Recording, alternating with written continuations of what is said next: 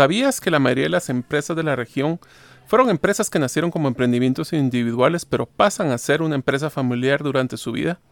El problema obvio es cómo logramos manejar la dinámica entre la familia y la empresa. ¿Cómo podemos rendirnos cuentas sin que esto afecte nuestra relación personal? En esta serie hablaremos con Rodolfo Páez de la empresa Fidelius, con sede en Miami, Estados Unidos, sobre las mejores prácticas de cómo cambiar la mentalidad de una empresa familiar a una familia empresaria. En el primer episodio hablaremos de los conceptos generales de la familia empresaria. En el segundo, hablaremos de los riesgos que corren las familias empresarias. Y en el tercero, hablaremos de los consejos vitales que podemos brindarle a ustedes para que al momento que posean una familia empresaria sean exitosos.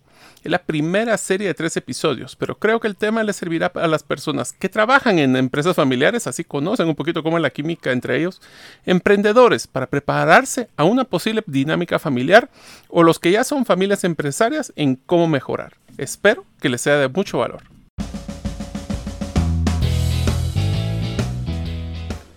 Bienvenidos al podcast Gerente de los Sueños, donde le brindamos las herramientas prácticas, competencias e inspiración para que los líderes de impacto cumplan sus sueños.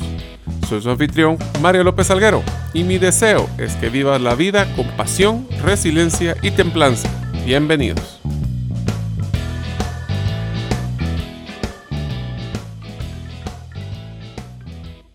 Hola amigos, bienvenidos al episodio número 36 del podcast Gerente de los Sueños. Mi nombre es Mario López Alguero y durante mi tiempo en recursos humanos aprendí rápidamente que en un conflicto siempre existen tres lados a la misma historia. El tuyo, el mío y el correcto. Siempre debemos buscar el correcto conociendo todos los diferentes puntos de vista y encontrar así cuál es la mejor versión de la historia. Deseo agradecerte que nos escuches el día de hoy. Si todavía no eres parte de la comunidad de los sueños, puedes hacerlo suscribiéndote a nuestros correos electrónicos ingresando a la página gerentedelosueños.com o a través de nuestro listado de difusión por WhatsApp enviando tu nombre al más 502 más 502 para aquellos que nos escuchan fuera de las fronteras de Guatemala y el número de celular 5017 1018. Repito, 5017 1018. Ustedes saben que el año pasado fue la primera vez en mi vida que logré conocer Tikal y lograr explorar también la isla de Flores y manejar alrededor de un lindo lago llamado Petén Itzá en el departamento de Petén en Guatemala. Fue ahí donde conocí el Bolomticú Hotel Boutique y Spa, donde podrás tener una inmersión en la jungla maya con una escapada de lujo. ¿Qué significa Bolomticú? Pues son los antiguos mayas los que nombraron así a una asamblea de nueve dioses que ofrecieron el consejo de iluminación para poder buscarlos. Posee varias suites con vista al lago y un ambiente natural y de lujo. Nos gustó tanto que regresamos este año para renovarnos de nuevo con mi familia y se lo recomiendo. Puedes contactarlos a través de la página volomticu.com o llamando al teléfono más 502 7963 0909.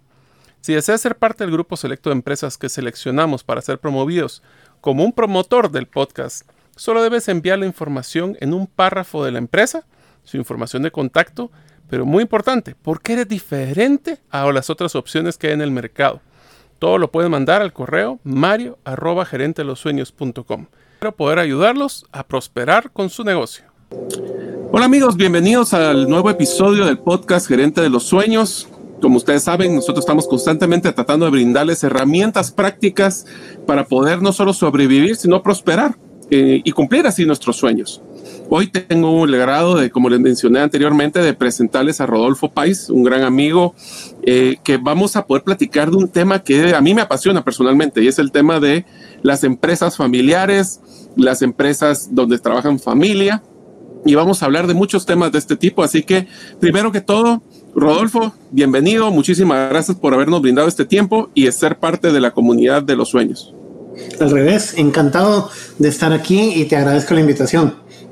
Excelente, Rol. Pues mira, lo primero que quisiéramos que platicaras es que nos cuentes un poquito de tu historia, de tu vida personal, profesional y especialmente de tu emprendimiento Fidelius, que ya se vuelve una, una empresa pues referente en el tema de ayuda a empresas familiares casi que en toda Latinoamérica. Entonces, ¿por qué no nos cuentas un poquito de tu historia? Con mucho gusto. Es una historia un poco curiosa porque mi familia tuvo, aparte de, muchísimo esfuerzo y trabajo que hicieron eh, tanto la primera generación de mis abuelos como la segunda, de mis papás y mis tíos tuvieron algunas bendiciones externas que ayudaron mucho.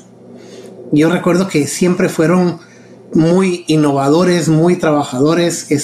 Eh, el, pequeño supermercado con 6, 8, 10, 15 tiendas en Guatemala hacía benchmarking contra Walmart en Estados Unidos y contra Carrefour en Europa. ¿Cuáles son los estándares del primer mundo que, que deberíamos de dar? Mi papá que trabajaba desarrollo de centros comerciales para generar los supermercados llevaba equipos de arquitectos a tours de, de, centros comerciales en Estados Unidos, Europa, Asia, para aprender de cosas que pudieran llevar a Guatemala.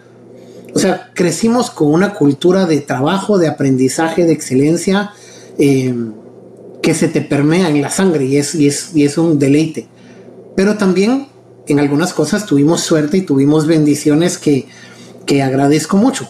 Una de esas fue que por accidente eh, mis tíos se encontraron con uno de los primeros eh, catedráticos académicos que, que, fue del grupo que se empezaron a enfocar en estudiar el concepto de la empresa familiar, que este trabajo empezó apenas a final de los 70 Las empresas familiares son probablemente el 85-90% del Producto Bruto del mundo, generan la gran mayoría de empresas. Y a diferencia de los mitos que uno oye siempre, que de que son un desastre, que son llenas de conflicto, que son todo tipo de pleitos, que no se puede trabajar ahí, que los profesionales no cuentan porque siempre el, hijo mocoso e incapaz del dueño le van a dar todo. Todo eso es mentira. Claro que, claro que alguno, en algunos casos sucede, pero es un poquito como lo que sucede con la aviación.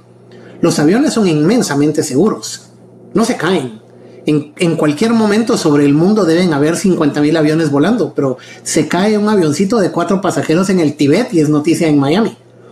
Entonces, los, los pocos, muy, muy, muy pocos, que tienen una catástrofe son noticia mundial y por sobrevivencia estamos psicológicamente alambrados para recordarnos de todo lo malo.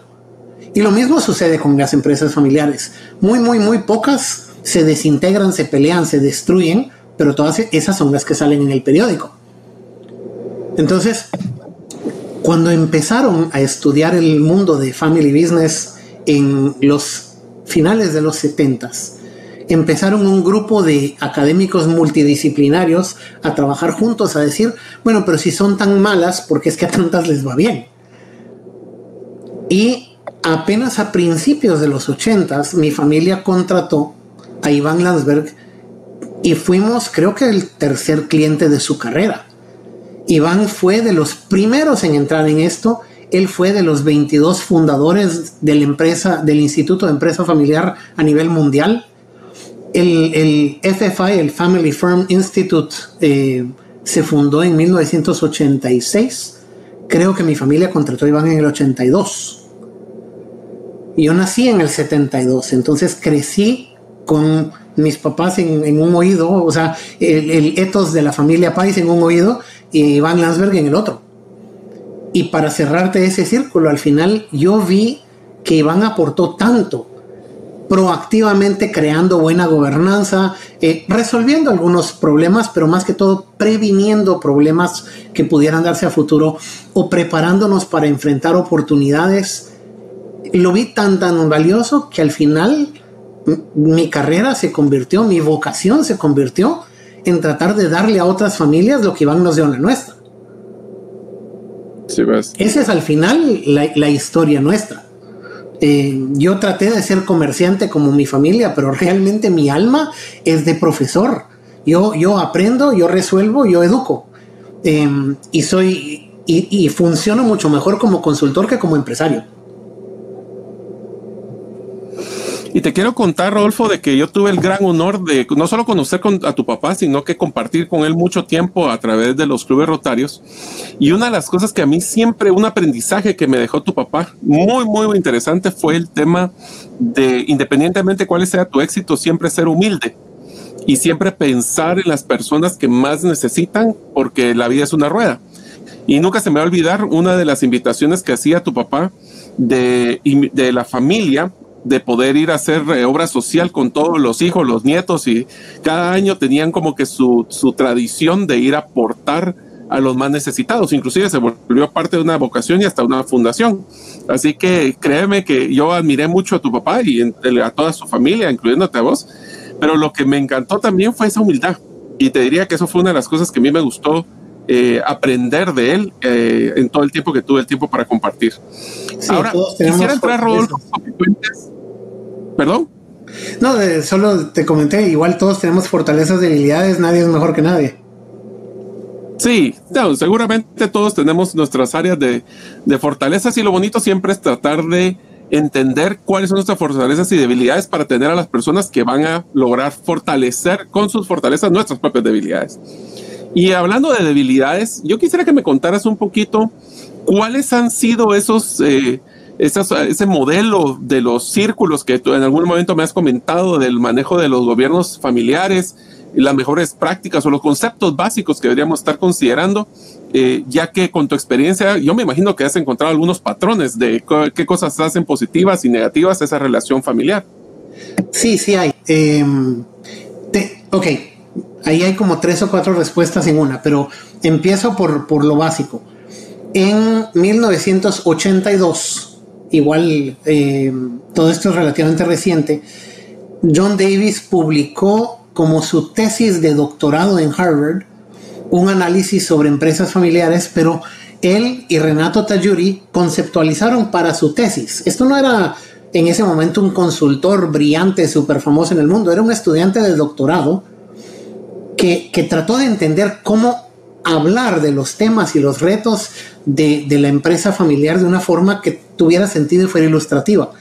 Y dibujó tres círculos entrelazados y eso, la confluencia de esos es el sistema familiar. Un círculo es la familia. Y se entiende que cada círculo es un mundo de, sí solo. Porque una familia tiene buenas, tiene malas, tiene retos, tiene ciclos de desarrollo. Hablamos de psicología, hablamos de lo que, de lo que querrás. La familia es un mundo. lo que se le llama el círculo de empresa, pero yo diría que es más emprendimiento, es el segundo círculo. Y es todas las actividades que la familia hace juntas. Algunas familias son emprendedoras en comercio, otras emprenden eh, fábricas, eh, desarrollo de bien raíz, otras su emprendimiento es ahora que vendieron la empresa e invierten sus recursos financieros juntos y en otras realmente la familia ya técnicamente no hace nada junto a que sea productivo entre comillas, pero cada uno aunque tiene su vida se unen y se identifican a través de un emprendimiento filantrópico. La familia Rockefeller no tiene mucho negocio juntas hoy en día, pero la Fundación Rockefeller los une a todos como de verdad es la luz de su camino. Entonces, en el círculo de empresa debe ser entendido un poco ampliamente todo lo que hacemos juntos. Y el círculo de propiedad es el que la mayoría de gente ignora a su propio riesgo. Porque si yo, como lo explico mucho, es que si la familia es el corazón del sistema, la familia, de ahí vienen los valores, los principios, la pasión, el compromiso, a veces la furia, la tristeza, eh, ahí viene el amor. Los, eh, los pulmones del sistema son las cosas que hacemos, la empresa o nuestros emprendimientos. Eso es lo que nos da oxígeno para funcionar. Eso es lo que nos permite que, generemos energía. Pero la propiedad es el sistema nervioso del cuerpo. ¿Quién es dueño de qué? ¿Y cómo cambia quién es dueño? Si las cosas se venden, se heredan, se compran, se, quién tiene qué porcentaje. Eso guía muchas más de las decisiones que tomamos de lo que aún nosotros creemos. Te prometo que una empresa donde trabaja, digamos, un papá y tres hijos, y el papá tiene 65 años y los hijos tienen 40, y, todos tienen una responsabilidad gerencial. Te prometo que una empresa donde los tres hijos tienen 20% cada uno y papá tiene 40, se maneja diferente que si el papá tiene 100 y los hijos trabajan y tienen un sueldo. Las decisiones son diferentes. Los hijos van a tener más peso en la dirección estratégica, en aprovechar la aceleración disponible de la tecnología, lo que tú querrás. La propiedad es importante. Entonces, claro, propiedad es un mundo, emprendimiento es un mundo, familia es un mundo, pero la confluencia de esos tres entrelazados, interdependientes y juntos es lo que te da no corazón, no pulmón, no sistema nervioso, sino un cuerpo viviente. Pero el cuerpo tiene que estar sano. Si le haces daño al corazón, le haces daño a todo el cuerpo. Si le haces daño a los pulmones, le haces daño a todo el cuerpo. Y del lado bonito, si tenés problemas, cualquier cosa que haces para mejorar cualquiera de esos tres, también ayuda a mejorar los demás. Entonces, los tres círculos es una ilustración básica pero importante, no solo de las piezas que están en juego, sino de la relación entre las piezas. En la música es tan importante la nota como el espacio entre la nota. La quinta sinfonía de Beethoven existe básicamente con cuatro notas. Para pa, pero le cambias el tono, la altura y el espacio y tenés para pa para pa para pa para pa para pa para pa para pa para pa pa pa y, y, y eso. lo básico, pero mezclado. Sí, pero solo porque sea simple no quiere decir que no es poderoso.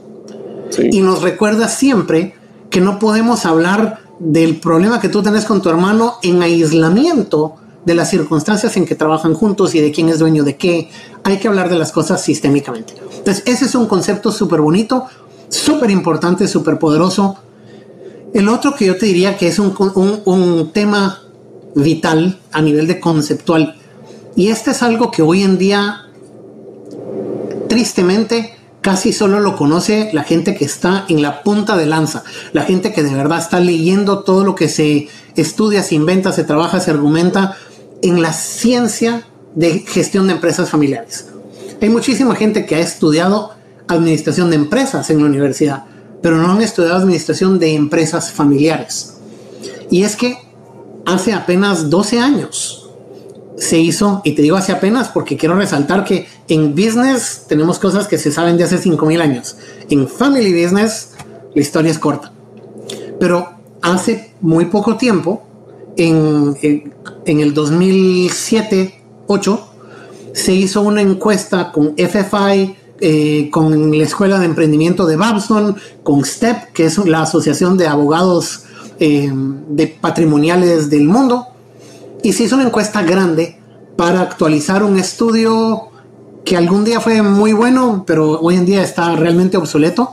Em, y, el, y de ahí vino un cambio de paradigma importantísimo. Y es que realmente ya no hablamos de la empresa familiar. Ahora hablamos de la familia empresaria. Ese es un cambio, pero fundamental. ¿Cuál es el cambio de ese concepto? O sea, explícame a detalle qué es ese, es el cambio de mentalidad, porque eso es básicamente lo que se está haciendo, ¿no? Sí. Muchas veces una familia puede tomar una decisión relacionada a una empresa que puede parecer tonta o contraproducente. Por ejemplo, ¿tú, no tú creerías que alguien está loco si cierra un negocio rentable. Pero a veces la familia ve que hay grandes oportunidades o grandes amenazas en otro lado y puede cerrar una empresa rentable y dejar de ganar un peso si con esos recursos ahora va a poder hacer algo donde el mundo está cambiando y ahora va a poder ganar 10 pesos. Cuando, cuando los académicos en finales de 70 o en los 80 o 90 estudiaban la empresa familiar, estudiaban su unidad de análisis, era la empresa. Pero entonces, ¿cómo se relaciona la familia con esta empresa? ¿Cómo se relacionan los dueños con esta empresa? Los clientes con la empresa, los empleados con la empresa. Y muchas de las decisiones que una familia toma de la empresa no están orientadas únicamente a esa empresa, están tomadas en el contexto de la situación global de la familia. La familia empresaria, a lo largo de los años, de las décadas o de los siglos, pone un negocio, le va bien, le va mal, digamos que le va mal, lo cierra, pero algo aprendió. Ahora, con más experiencia y más conocimiento, pone otro negocio. Su probabilidad de éxito es mayor. Entonces digamos que le va un poco bien. Mientras está trabajando eso, pone un tercer negocio. Y en este le va mal, pero algo aprende. Pero entonces pone otro. A lo largo del tiempo, múltiples miembros de la familia ponen múltiples negocios, comparten conocimientos, se enriquecen entre ellos a nivel de conocimiento, cultura, recursos, eh, empleados, tienen un departamento de contabilidad para ocho empresas, empiezan a, a buscar eficiencias y economías de escala y lo que la familia forma es un portafolio de emprendimientos. Entonces todos hemos oído, o, muchos de nosotros hemos tenido la, la, suerte de oír de que en inversiones financieras uno debe de diversificarse, debe tener un portafolio, no debe tener todos los huevos en la misma canasta. La familia empresaria tiene un portafolio de empresas y tiene mecanismos de, de retroalimentación y de interacción entre múltiples empresas. Entonces, si solo analizas una empresa, eventualmente vas a toparte con, acciones de la familia y de los dueños, no siempre es lo mismo, a veces hay dueños externos, que te parecen contraproducentes o poco intuitivos o tal vez te parecen un berrinche emocional, pero en la mayoría de los casos están bien pensadas por razones que no son endógenas a esta empresa. Eh, entonces, el cambio importantísimo es que desde aprox 2009-2010, quienes nos mantenemos hasta, hasta lo más informados posible, hablamos de la familia empresaria. La familia es el centro del universo en este sentido. Es la parte más importante. Y si destruyes la familia, la, la unión, el amor, el respeto entre ellos, no hay forma de que tengas empresa familiar. Sí conozco familias cuya relación es relativamente fría, poco cercana, muy civilizada, muy cortés, pero donde su mayor fortaleza es hacer negocios juntos casi que ni se ven afuera de la oficina. That's okay. Si esa familia así funciona mejor, genial. Hay familias que, familias, hay familias, ¿verdad? Las relaciones en cada familia son un mundo. Sí, cada familia es un mundo. Pero lo que le funcione a esa familia está bien. Pero lo importante es que su sistema esté sano. Em, y ahí te diría, ese es el cambio de gente como yo ya no te analiza la empresa familiar, te analiza la familia empresaria. Y se enfoca en que, en que a través de una familia sana, entonces puedes tener un portafolio de emprendimientos sanos y esas inversiones en empresa generan ahorros y una riqueza que se puede entonces invertir en patrimonio financiero o en diversificación o en otra cosa. Esa es la segunda. En unos momentos continuaremos con la segunda parte del episodio del podcast Gerente de los Sueños. En la serie anterior de los podcasts, hablamos del libro Indistraíble, escrito por Nira y él. Hablamos de muchas estrategias para poder enfocarnos en lo que es más relevante en nuestra vida y evitar tanta distracción. Algunas recomendaciones me gustaron mucho. Por ejemplo, para poder tener reuniones exitosas debemos comunicar previamente no solo la agenda, sino cuáles van a ser las metas que deseamos obtener en la reunión. Así todos los involucrados pueden evidenciar dónde van a aportar y cuál será el retorno de su tiempo al participar en ella. Si deseas recibir las 7 infografías de las principales recomendaciones o hacks, puedes escribirme al correo mario para que te la pueda enviar. Ahora continuamos con nuestro episodio. Y el tercer concepto que yo diría que es vital y esencial y básico es un concepto triste. Y, es, y lo mencioné un poquito de paso hace unos minutos. El mundo sabe que necesitas aprender administrar empresas para hacerlo bien. Nadie tiene negocios que nadie pretende que sus negocios crezcan sin implementar razonablemente bien lo que ya se sabe de la ciencia de contabilidad, mercadeo, operaciones, em, recursos humanos y todo lo que ya sabemos. Pero la empresa familiar y el sistema familiar de múltiples empresas requiere ciertas prácticas, requiere ciertas competencias, habilidades, conocimientos que no se dan en el mundo no familiar. La forma fácil de hacerle broma es que si la empresa familiar o la empresa no familiar son perros y gatos, hay que entender que los dos son buenas mascotas, pero el gato no come comida de perro. Entonces, el 95% de las familias que yo he conocido en mi vida, que es un número altísimo, no tiene buena gobernanza sistémica, no entiende ni aplica conceptos de los tres círculos, no hablan de sucesión, del futuro, de la relación con mis hermanos, mis primos, mis accionistas, mis, mis colegas, mis ejecutivos. Y si no estás aplicando lo que el mundo ya sabe que son mejores prácticas demostradas, te va a ir mucho menos bien de lo que te pudo haber ido. A pesar de esa ignorancia, porque no es tontera, no es estupidez, no es necedad, es simplemente no saben. Pero a pesar de eso, la empresa familiar tiende a ser más rentable, más exitosa, más sobrevivente, más duradera, cuidar mejor a sus empleados y ser mejor ciudadana en su comunidad que la no familiar. Entonces, yo argumento algo muy simple. ¿Querés cambiar el mundo? Educa familias. Porque si 95% de las familias que yo he visto en mi vida no tienen buena gobernanza y no tienen buena asesoría y aún así están sopapeando a las no familiares, ¿qué podrían hacer con mejores herramientas de trabajo? Sí, y te haría una pregunta, Rodolfo. El, ¿En qué momento? Imagínate que nosotros somos una familia que no tiene inversiones, no tiene empresas, no tiene nada. Y vamos a empezar a hacer nuestro primer emprendimiento eh, juntos, mis hermanos, con mi papá, o en mi caso, con mis hijos. Eh, ¿En qué momento de la evolución o, el, o, en qué momento del desarrollo de esta, de esta familia empresaria deberíamos de empezar a tomar en cuenta este tipo de conceptos? Día uno. Yo, o sea, yo creo que el reto más grande que tenemos es que todos creemos de que una empresa familiar es como que nuestro activo, es un activo que voy a heredar. Y, y la falta de esa, o lo que hacíamos y lo pusimos con el ejemplo de tener dos hijos y dejar 50-50 y ahí miren ellos qué hacen, son errores que por, de nuevo, por falta de conocimiento no se dan. Entonces, ¿en qué momento del desarrollo de estas empresas deberían estarse tomando o evaluando o educando por estos conceptos? Día uno, Mario, eh, pero día uno. Eh, porque no tiene que ser difícil ni caro. Y te voy a dar algunos ejemplos. Por ejemplo, uno de los consejos que más le doy a, familias son cinco palabras. Las cosas en su lugar. O si lo querés, cada cosa en su lugar. El que trabaja en la empresa gana sueldo o comisión o lo que sea apropiado a su puesto. El que es accionista recibe un dividendo si es que la empresa es rentable.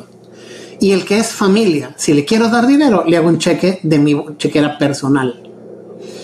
Porque entonces no hay problema. Si uno es 30% dueño y el otro es 40% dueño y el otro es 10, pero cada uno recibe una compensación apropiada al trabajo que contribuye y cada uno recibe dividendos proporcionales a su porcentaje de capital que inyectó, perfecto. Pero si les pagamos a los tres hermanos por igual para que no hayan pleitos, instantáneamente nosotros creamos el resentimiento y el conflicto que queríamos evitar. Eso es, perdón, estúpido. O sea, es totalmente contraproducente. Y muchas veces hacemos algo mal hecho por tratar de prevenir un problema. Eso hay que aprender a no hacerlo. La otra es que... A mí me gusta la expresión que por quedar bien quedas peor. Eh, sí, sí, esa no la, no la he usado mucho, pero tenés razón. Otro ejemplo, una de las excelentes prácticas de, una empresa, porque argumento siempre que no son las empresas grandes eh, y exitosas las que se vuelven formales y profesionales. Son las formales y profesionales las que llegan a grandes y exitosas. Entonces, la junta directiva. Cuando yo sugiero que toda empresa el día que nace debe nacer con una junta directiva, veo muchas cejas levantadas. Pero es cierto, si tú formas una directiva, digamos que tú, Mario, vas a poner un negocio con tu esposa y con tus hijos. Si hay una directiva que se reúne ocho veces al año, cuatro veces al año vamos a ver el, resultado financiero o el avance financiero. Y, cuatro veces al año, intercalado, vamos a ver temas operativos, temas de rendimiento, temas de, cultura, de trabajo, de estrategia, de cómo va nuestro mundo, de, de quiénes somos y para dónde vamos. Para esa directiva, debería de estar, tal vez rotativamente, algunos de tus hijos o todos, para que aprendan, deberían de estar tú y tu esposa, y deberían de estar por lo menos dos expertos, perdón, dos externos, que tengan algún expertise que tú valoras, idealmente un expertise que tú no tienes. Por ejemplo, tal vez tú, tú eres un excelente gerente, pero te encantaría que alguien te, te aconseje un poquito desde la mentalidad de mercadeo o desde la mentalidad puramente financiera o de controles eh, operativos. Dos externos que te tienen cariño, que quieren que tengas éxito, que están dispuestos a darte dos horas cada seis semanas a cambio de un almuerzo rico. el consejo de ellos te va a valer oro. Pero además, cada seis semanas, porque ¿qué es lo que le, pasa mucho a, a un emprendedor o emprendedora? Está tan ocupado enfrentando los retos del día a día, apagando fuegos, tratando de generar nuevas ventas, que generar estados financieros o analizar el rendimiento de la empresa parece algo que puede esperar para otro día. Pero es esencial, no puedes mejorar lo que no mides. Entonces, y no, puedes corregir tu rumbo si no sabes para, para, dónde vas o en qué estás avanzando. Entonces, lo que, lo que hace esa directiva, esas dos horas cada seis semanas, es que te obliga a parar un momento, a preparar tu información y tus números y a salirte de tu sombrero de gerente un momento, salirte del círculo de, de familia y empresa y sentarte sólidamente en el círculo de propiedad y decir, ok, durante estas dos horas soy dueño. Como dueño, ¿cómo le está yendo a mi negocio? Mis gerentes están haciendo un buen trabajo, aunque ese gerente sea yo mismo. El negocio está prosperando, está caminando, es eficiente, cuáles son los problemas que tengo. Te enfoca a ver el negocio desde otro lente. Te obliga. Y eso, de nuevo, vale oro. Entonces, y te cuesta literalmente en una, en una empresa que tuvimos en algún momento con, mi esposa, em, lo que se le pagaba, la compensación de los directores externos era un sándwich de Quiznos. O sea, los alimentábamos con 30 quetzales. O sea, llegaban a almorzar, les presentábamos con toda la formalidad del caso y nos aconsejaban y nos hacían pedazos con toda la formalidad del caso.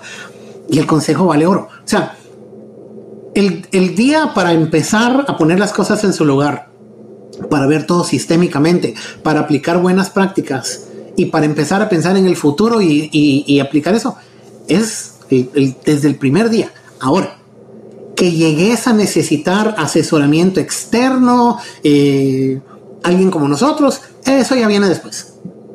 Pero eso, eso, viene mucho después. Pero que eres un negocio rentable, que eres otras cosas. Pero todos deberíamos de saber lo suficiente sobre administración de empresas familiares o administración de sistemas familiares idealmente, como para poder arrancar el negocio y, aplicar estas cosas desde el día uno sin que te cueste un centavo o sin que te cueste más que el sándwich. Sabes que es una de las cosas que me, encanta de lo que estás diciendo, Rodolfo. Hay que varios conceptos que yo he visto personalmente que son problema. Uno es el que una persona que en una empresa familiar sea accionista y que sea operativo son dos roles totalmente diferentes y deberían de compensarse totalmente diferentes y verse totalmente diferentes. El hecho de que seas accionista y operativo no te da una mayor responsabilidad o derecho para tomar decisiones que si solo eres un operativo, un empleado. Este dos. Es que vas a ser tan exitoso como de la gente que te rodees. Entonces ahí ya me mencionaste el otro. Y el tercero es que me encanta el concepto de decir en la familia, y te lo digo porque yo tengo empresas con mi esposa y tengo empresa con mi hermano. Y yo creo que el reto más grande y el éxito más grande que tenemos es cada quien en su lugar. y lo acabas de mencionar. Eh, yo no sé absolutamente, yo tengo una clínica de cirugía plástica con mi hermano, yo no me meto absolutamente en nada del tema médico, yo no sé nada de médico. Y mi hermano no se mete absolutamente nada en temas administrativos o de pago de impuestos. Entonces, esa, esa interconexión que respeto, comunicación son claves. La sinergia, exactamente. Y, me gustó mucho también en, una conversación que tuvimos y me encantaría que lo mencionaras. Eran cuáles son esos estándares de servicio que mencionabas de las de las de las formas de los conceptos básicos de lo de estas nuevas eh, familias empresarias. Ese es un tema que va de la mano de cuando empiezas a necesitar ayuda externa porque todos estamos acostumbrados a pensar que favorecemos sociedades de libre mercado eh, y mucho de lo que eso significa es que cualquier cosa que yo quiera comprar o vender se puede mientras ambas partes estemos de acuerdo. O sea, cualquier contrato donde ambas partes estamos de acuerdo está bien. Eso es un estándar comercial. Esa es una de las bases fundamentales del, del funcionamiento económico de nuestra sociedad. Pero también viene desde los eh, romanos, si bien recuerdo, el concepto de caveat emptor, que el comprador se cuide, porque el responsable de que no te vean la cara, de que no te roben, de que no te den gato por liebre, de que no te eh, cobren demasiado, sos tú. O sea, la otra persona no tiene ninguna obligación de velar por ti. Ese es tu problema. Ahora, hay muchos casos en donde eso claramente no es razonable o no es eh, algo que consideramos moralmente correcto. Entonces, en algunas áreas hay un nivel más alto de requerimiento de servicio. Y, ese, y eso se usa, por ejemplo, mucho en los bancos de inversión. Los, los banqueros y los asesores financieros, en su mayoría, tienen la obligación de utilizar un estándar de aptitud. El producto que te traten de sugerir o recomendar debe ser apto para un cliente como tú.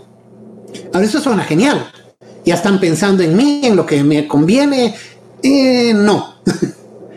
es un estándar un poco más alto de requerimiento, pero no tiene, no, no hay nada en el estándar de aptitud que los limite de ofrecerte un producto entre dos productos que son aptos para ti, perfectamente te pueden ofrecer el que es más rentable para ellos y recomendarte mucho ese, porque les conviene a ellos.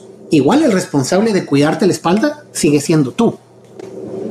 Em, si hay un producto que puede ser apto para un cliente como tú, pero tal vez no es apto para ti como persona individual porque tienes un hijo con necesidades médicas especiales o tú tenés cáncer inoperable y sabes que estás preparando tu portafolio para otra cosa, eso no importa.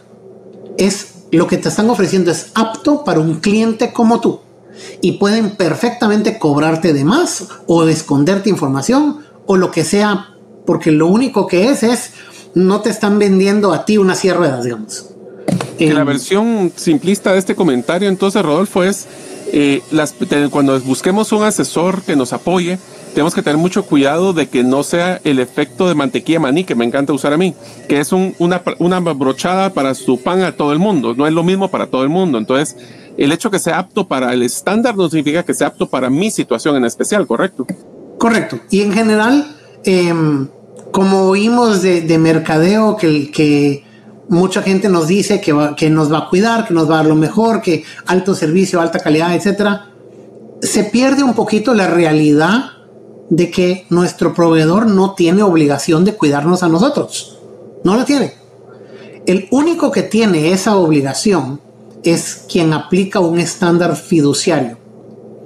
Eso literalmente es, quiere decir, el, al cuidado de alguien más hay una categoría de asesores financieros eh, que en Estados Unidos sí tiene obligación de actuar con un estándar fiduciario y es el que se considera como Registered Investment Advisor. Eh, pero el típico banquero o el típico asesor no tiene ese estándar, ni tiene obligación de tener ese estándar. Entonces, eh, el, el que aplica estándar fiduciario, por ejemplo, tu doctor, debe aplicar y te parecería inconcebible que un doctor no aplique un estándar fiduciario, que un doctor te recomiende una medicina porque es más rentable para él que otra, aunque la otra sea mejor para tu salud, te parecería la peor violación de ética posible. Yo creo que es igual si alguien está cuidando tu dinero o si está cuidando a tu familia. Es lo mismo. Entonces, eh, creo que, que para, para la gente que sea tu asesor o tu apoyo o tu consejo de confianza.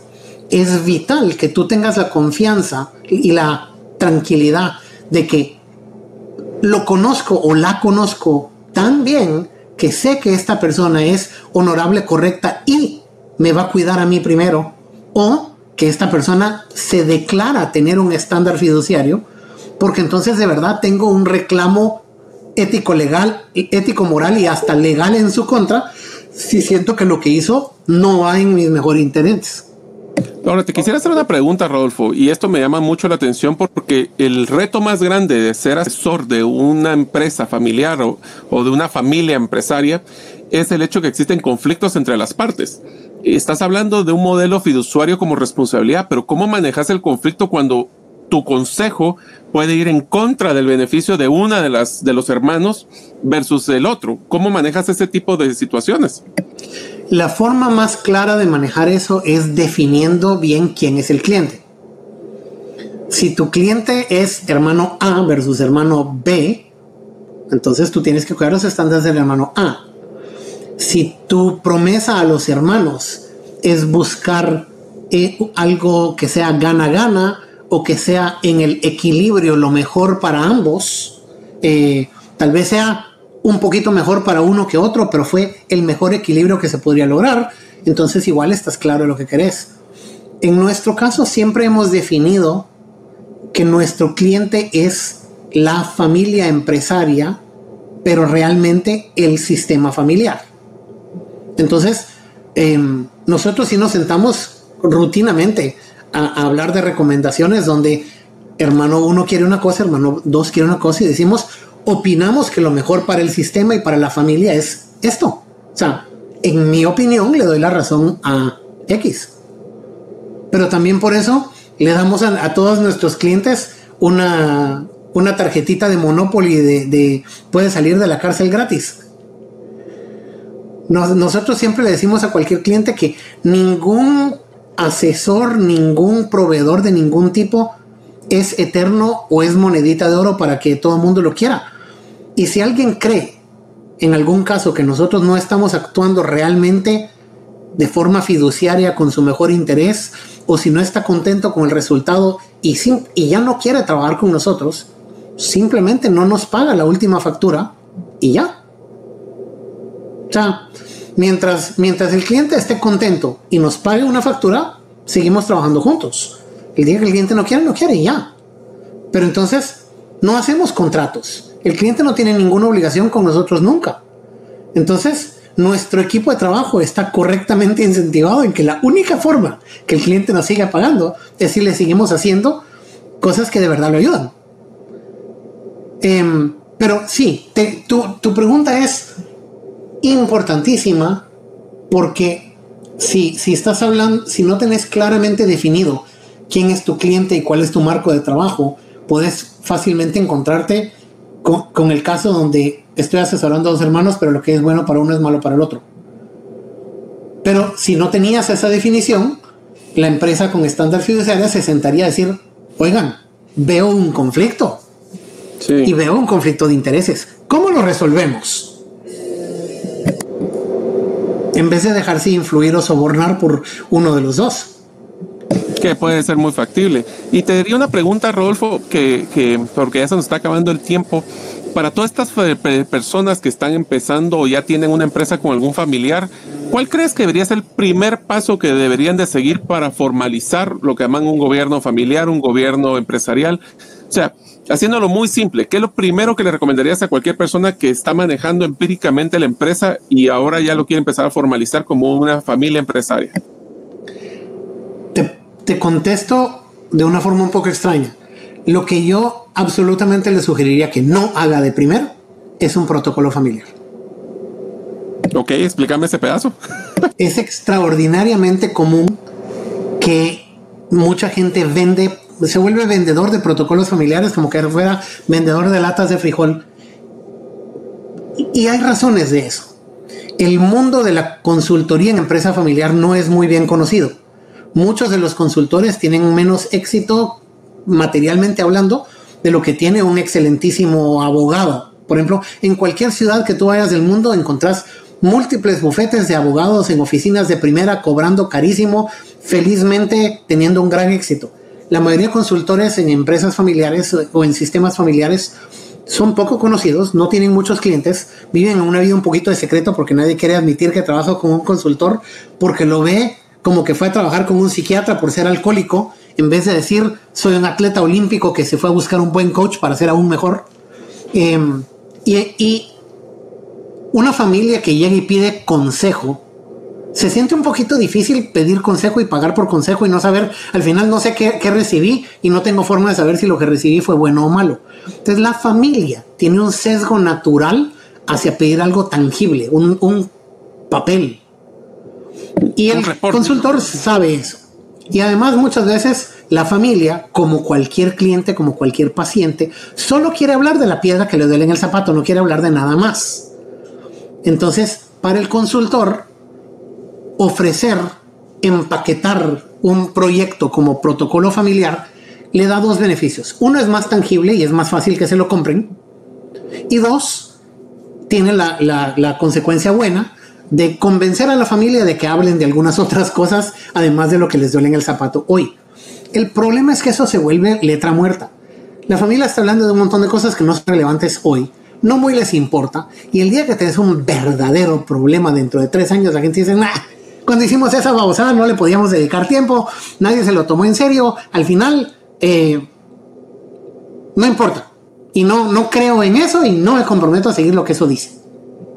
Entonces, y yo, yo sugiero que, que pensemos que lo que la familia debe hacer, ahora sí respondiéndote tu pregunta correctamente, es dos cosas.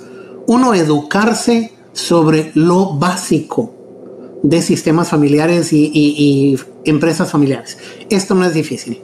Family Business 101 eh, es súper fácil eh, y es básicamente un set de pocas buenas prácticas Em, de poner las cosas en su lugar, de manejar los tres círculos, de, de tener la cultura familiar, de hablar las cosas con respeto, con amor, con cariño, con compasión, pero también sin pena, porque tenemos que poder hablar de que el tío Jorge ya realmente está teniendo problemas cognitivos, le está afectando Alzheimer y es nuestro gerente de bodega. Eh, tenemos que poder hablar de que Juanito eh, es, no sé, eh, fue... de las aptitudes. Sí, digamos, Juanito por alguna razón eh, es el menor y siempre lo han protegido mucho, pero le dieron un empleo para el cual no está preparado. Eh, tenemos que poder hablar de cada cosa constructivamente y con amor sin, sin dañar nada. Em, pero para eso no se requiere mucho. O sea, esas cosas son, son básicas y fundamentales. Y lo que sugiero concretamente es que cada tema que la familia habla y trata lo codifiquen en un acuerdo. Una hojita de papel, una hoja tamaño carta. Hoy hablamos de que, de cómo nos vamos a poner sueldos. Todos estamos de acuerdo que todos vamos a tener sueldo de mercado. Ah, ok, ¿qué significa sueldo de mercado?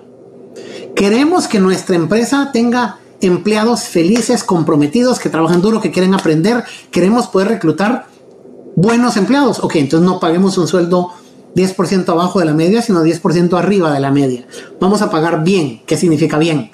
Eh, ah, ya llegamos a un acuerdo. Pongámoslo en papel, metámoslo en un cartapacio. Ese acuerdo es un ladrillo.